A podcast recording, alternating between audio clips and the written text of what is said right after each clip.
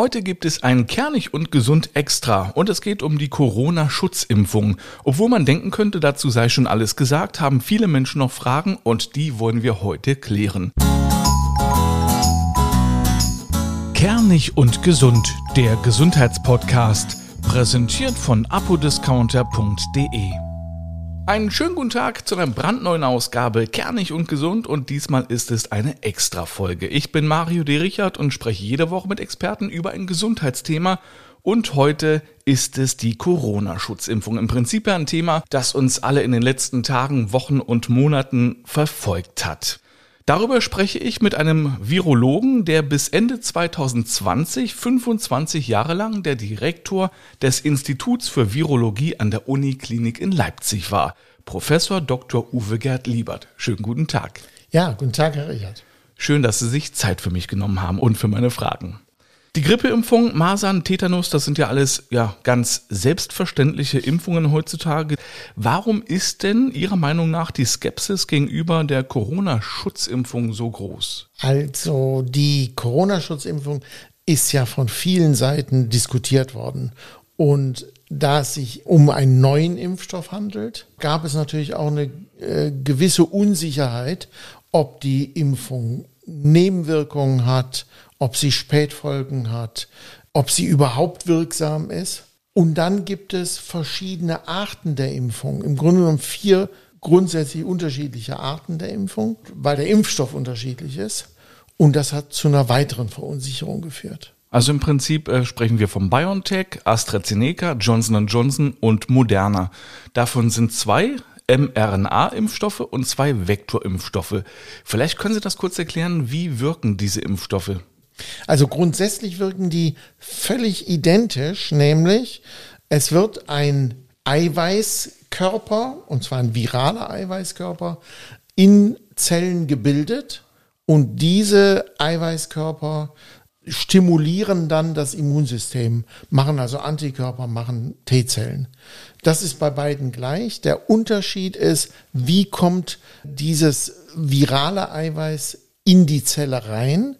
Und bei dem mRNA-Impfstoff wird einfach eine Boten-RNA in die Zelle eingespritzt und die wird in der Zelle aktiv abgelesen, während bei den Vektorimpfstoffen eigentlich die DNA in die, in die Zellen kommt und diese DNA wird abgelesen und wird ein Protein gebildet. Und mRNA ist ja quasi zum ersten Mal, dass es so verimpft wird. Das ist also schon eine Innovation. Kann es sein, dass dadurch sozusagen auch die Impfgegner so ein bisschen auf die Barrikaden gehen? Die sagen ja auch teilweise, ja, um Gottes Willen, da greift man in mein Erbgut ein. Aber das stimmt ja so nicht, oder? Also das mit dem Erbgut ist äh, regelrecht unsinnig, äh, weil das eigene Erbgut überhaupt nicht verändert wird. Und die virale Erbinformation gelangt nur in den Zellkörper sozusagen, aber nicht in den Zellkern. Und der Zellkern ist, wo unsere eigene DNA, unsere eigene Erbinformation liegt. Ähm, das ist sicherlich nicht. Das Zweite, es ist ein relativ neuer Weg zu impfen mit mRNA-Impfstoffen, und zwar bei Infektionskrankheiten. Ähm, und zwar bei Infektionskrankheiten von Menschen. Da ist es das erste Mal. Im tierischen Bereich gibt es durchaus schon solche Impfstoffe. Nicht besonders lang, aber es gibt Informationen. Zum Beispiel in der Krebstherapie sind identische Verfahren eigentlich auch schon eingesetzt. Also an dieser Stelle kann man schon mal die Angst nehmen oder mal den Wind aus den Segeln nehmen, wenn diese Aussage kommt. Die nächste Aussage von Menschen, die sich jetzt nicht impfen lassen wollen, ist auch die, Corona ist hier bald vorbei, dann ist die Impfung eh nicht mehr nötig. Was sagen Sie dazu? Also die Hoffnung, dass Corona vorbei sein könnte, ist trügerisch. Und man darf sich darauf nicht verlassen. Es wird so sein, dass wir über Jahre oder sehr viel wahrscheinlicher über Jahrzehnte mit diesem Coronavirus zu tun haben. Es sind so viele Leute inzwischen infiziert worden, dass dieses Virus in der menschlichen Population sich vermehren kann und weiterentwickeln kann. Also äh, wir müssen uns impfen, damit wir einen Schutz vor der Infektion haben. Dann komme ich gleich mal zur nächsten Aussage. Ich habe kein Vertrauen in die Sicherheit der Impfungen, weil es ja Notfallzulassungen sind. Was sagen Sie dazu?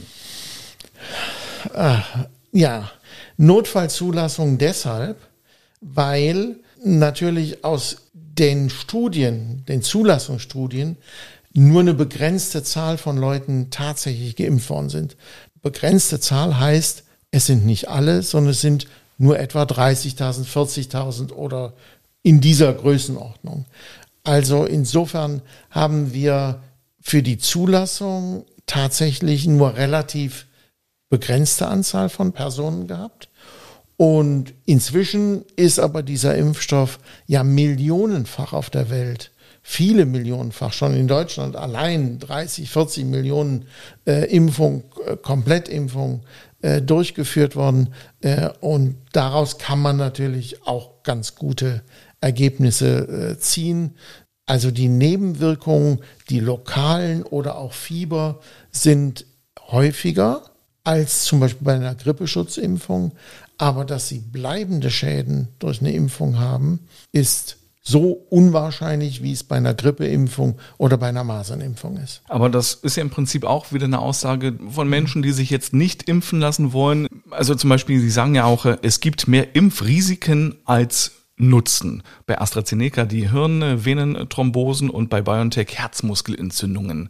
Was können Sie dazu sagen? Also die längerfristigen Folgen sind insgesamt extrem selten. Äh, und der Nutzen ist viel größer, und zwar wenn man das auf die Bevölkerung bezieht, auf die Population bezieht, dann ist der Nutzen viel, viel größer, weil sie halt nicht mehr mehrere hundert oder tausend Personen auf den Intensivstationen zum Beispiel haben, weil viel weniger Leute so schwer krank werden, dass sie eventuell auch an dieser Infektion sterben. Äh, das ist also ganz eindeutig. Das wissen wir. Äh, und ansonsten ist es tatsächlich so, wenn jeder Einzelfall einer schwerwiegenden Nebenwirkung, Sinusvenenthrombose oder äh, Lähmung der Gesichtsmuskulatur, das ist sehr unangenehm und ist sehr zu beklagen.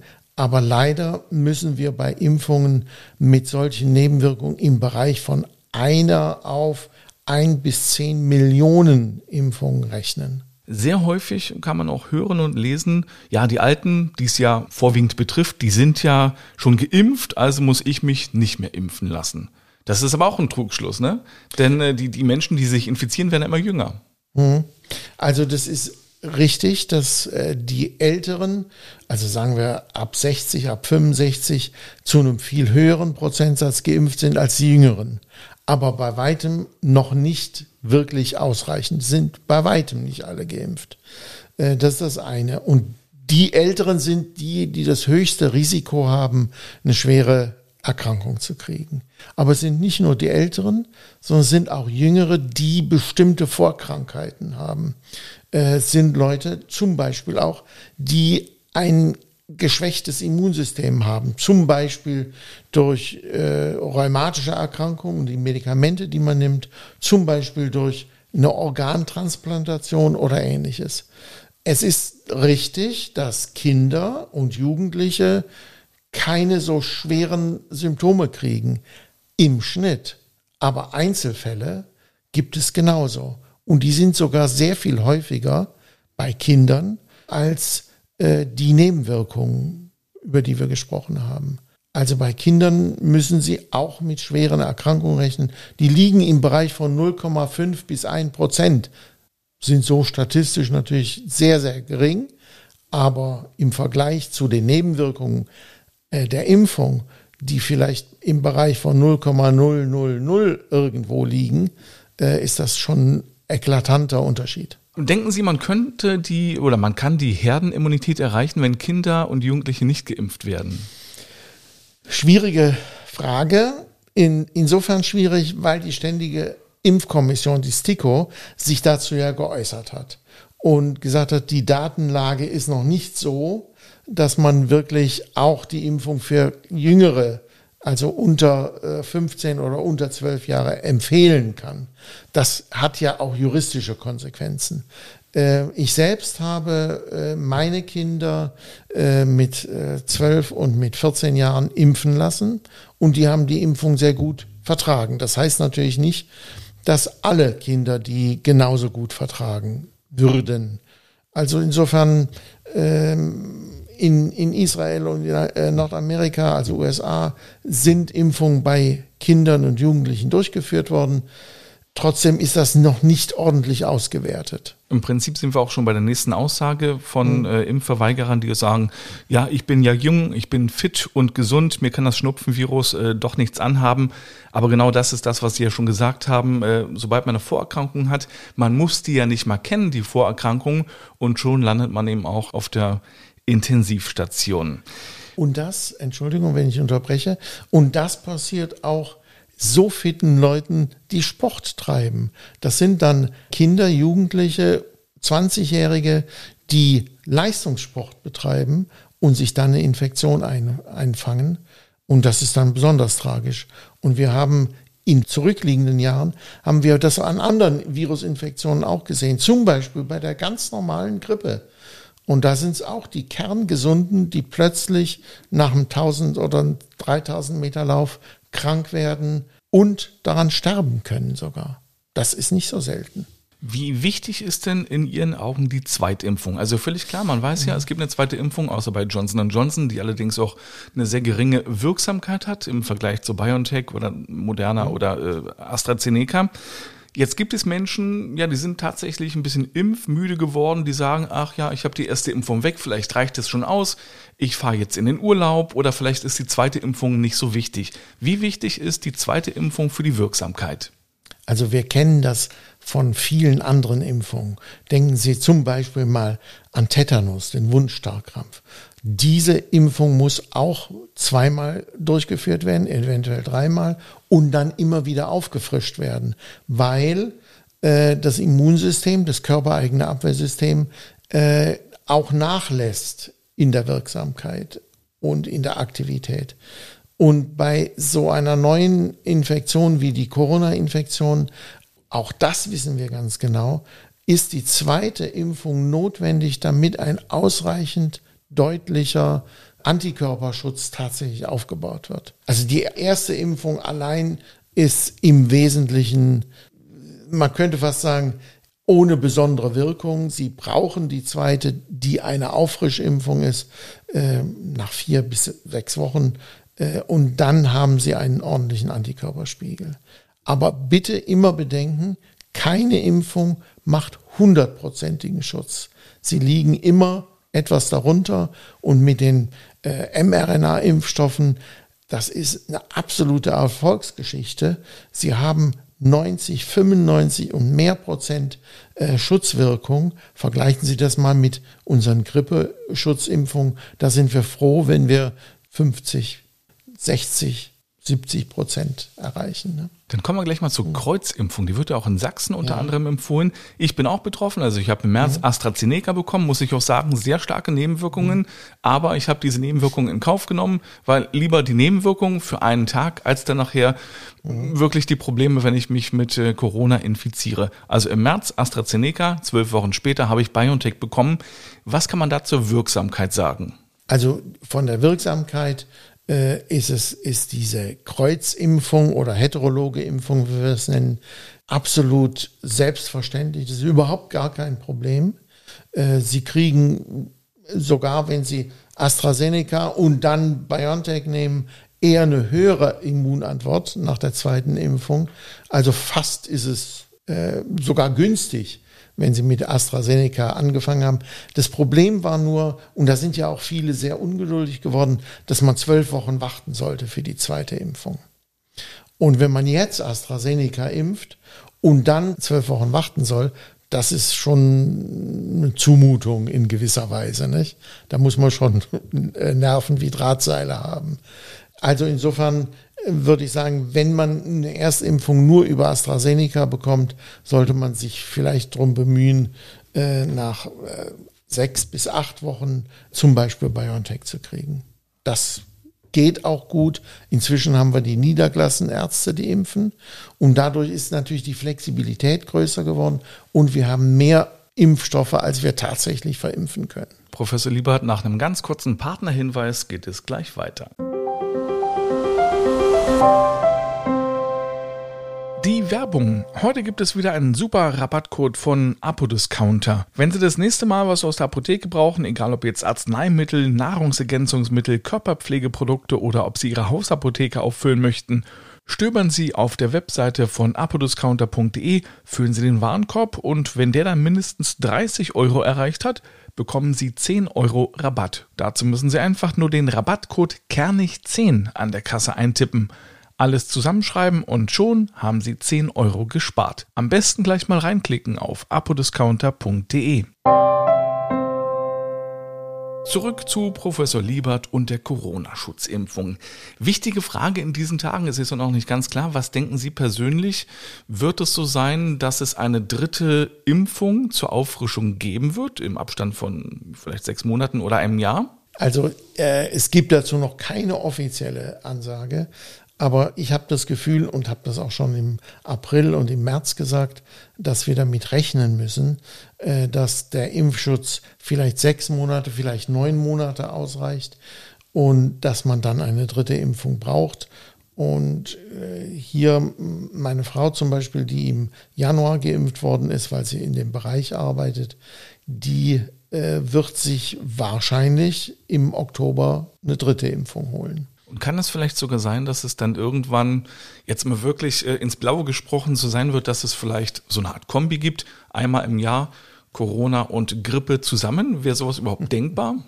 Also ob das so kommt, das weiß ich nicht. Das kann passieren. Wenn es also die Grippeimpfung auch als äh, mRNA-Impfstoff gibt, dann kann ich mir gut vorstellen, dass man zwei unterschiedliche mRNAs in eine Spritze aufzieht, ja, und äh, dann halt auch eine, eine Schutzwirkung hat, dann braucht man ja auch immer nur, wenn das von Jahr zu Jahr passiert, würde man ja nur noch eine Impfung brauchen. Welchen Einfluss haben denn diese ganzen neuen Varianten, also zum Beispiel das, die Delta-Variante, auf die Wirksamkeit der Impfstoffe? Also die Wirksamkeit wird natürlich beeinflusst, aber nur relativ gering. Äh, sie haben auch wenn Sie mit einer Delta-Infektion äh, Berührung haben, äh, wird Ihre Grundimmunisierung einen ordentlichen Schutz hervorrufen, der vielleicht nicht auf die Kommastelle äh, genauso hoch ist wie gegen die Alpha- oder sonst was Variante, aber immerhin. Es ist allerdings, und das sollte man einfach nur wissen im Hinterkopf, es ist ja mit Delta nicht zu Ende. Es gibt inzwischen eine Lambda-Variante, Kappa, Lambda und so weiter und so fort. Das Alphabet wird bald nicht mehr ausreichen. Und ähm, es können natürlich auch Varianten entstehen, die sozusagen unter den jetzt bestehenden Impfstoffen durchtauchen, ja, die nicht wirken. Und dann ist es wichtig, dass man solche Impfstoffe, so wie wir es bei der Grippe ja auch machen, anpassen. Und dieses Anpassen geht mit der mRNA-Impfung sehr viel einfacher. Sie brauchen nämlich nur das Stückchen Erbinformation dieser neuen Variante äh, entsprechend isolieren und äh, konfektionieren und dann Impfstoff herstellen. Das geht im Prinzip innerhalb von Wochen bis ganz wenigen Monaten. Und wegen dieser ganzen Varianten klingt es dann halt wirklich danach, als ob es dann einmal im Jahr wahrscheinlich geimpft werden muss, immer mit der neuen Anpassung, dann wie bei der Grippeschutzimpfung. Das sehe ich auch so, ja. Wie sollten denn Personen geimpft werden, die schon eine Infektion durchhaben, die ja als genesen gelten? Sind die auch schon gut geschützt oder sollten die auf jeden Fall sich noch mindestens einmal impfen lassen? Ja, also wer die Infektion durchgemacht hat, der ist für einige Monate gut geschützt vor einer zweiten Infektion. Das kann aber trotzdem noch vorkommen, ja. Sehen wir gerade in England. Grundsätzlich hält aber die Immunität nach einer Infektion unterschiedlich lange und auf jeden Fall nur begrenzt an. Das heißt, wenn Sie eine Infektion haben, die keine wesentlichen Symptome hervorgerufen hat, dann ist die Wahrscheinlichkeit, dass Sie nur eine sehr kurze Immunität haben, höher, als wenn Sie schwere Symptome hatten.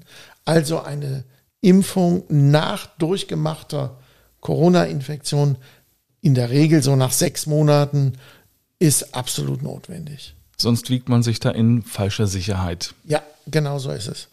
Kann man denn, wenn man vollständig geimpft ist, auch andere Personen anstecken? Wer geimpft ist, der ist geimpft gegen die schweren Erkrankungssymptome und nicht grundsätzlich gegen eine, äh, gegen eine Infektion. Das heißt, wir beide ordentlich geimpft, äh, zweimal geimpft, wir können durchaus nochmal Träger von Virus sein. Äh, deshalb setze ich mich ohne Maske nicht in ein Zimmer, wo zehn Leute gleichzeitig durcheinander reden oder husten oder was auch immer machen. Also wir brauchen noch diese zusätzlichen Schutzmaßnahmen, Maske tragen, Abstand halten, lüften, Hände waschen, die brauchen wir noch eine gewisse Zeit auf jeden Fall. Und grundsätzlich wäre es gut, wenn wir es so uns zur Gewohnheit machen, so wie das in Japan oder Korea der Fall ist. Muss man denn davon ausgehen, dass Menschen, die sich nicht impfen lassen wollen, irgendwann zwangsläufig sich infizieren? Äh, auch da kann man natürlich jetzt Folgendes sehen. Äh, in Amerika war ja also durch äh, Joe Biden äh, die Zahl genannt worden, bis zum 4. Juli, dem Nationalfeiertag, 70 Prozent der Bevölkerung geimpft zu haben. In den, ich sage ja mal, Südstaaten oder in bestimmten äh, Bundesstaaten ist das überhaupt nicht gelungen. Und man findet unter den jetzt ins Krankenhaus kommenden Personen ganz, ganz überwiegend Leute, die nicht geimpft waren. Das heißt, auch wenn viele geimpft sind, bleiben natürlich Empfängliche übrig. Sie hatten das anfangs mal angesprochen, die Kinder, ja, äh, wenn die nicht geimpft sind, ja, auf die wird das Virus dann besonders gut springen, ja. Ähm, also insofern ist die Entscheidung, sich nicht impfen zu lassen, unter Umständen auf Kosten einer möglichen Infektion. Und auf Kosten der Menschen, die sich nicht impfen lassen können. Selbstverständlich. Es gibt einen gar nicht so geringen Prozentsatz, die gar nicht geimpft werden sollen und die sich gar nicht impfen lassen können. Äh, das ist ganz richtig. Und die hätten dann das Risiko. Allerdings gibt es natürlich auch zunehmend Therapiemöglichkeiten für eine Infektion. Die sind zwar noch nicht ganz ausgereift, aber immerhin. Würden Sie denn grundsätzlich die Impfung mit Johnson Johnson empfehlen? Was ich auch schon gesagt habe, es ist eine relativ niedrige Wirksamkeit. Also so furchtbar niedrig ist sie wieder nicht. Sie ist immer noch deutlich über 50 Prozent. Wenn die Möglichkeit äh, besteht, äh, einen mRNA-Impfstoff zu bekommen, würde ich den auf jeden Fall vorziehen. Professor Liebert, vielen Dank, dass Sie die Zeit für uns hatten. Ja, gerne. Ihnen alles Gute und auch Ihnen vielen Dank fürs Zuhören. Die nächste Folge Kernig und Gesund gibt es am Mittwoch und da geht es dann mit Dr. Milos Fischer um das Thema Schlafapnoe.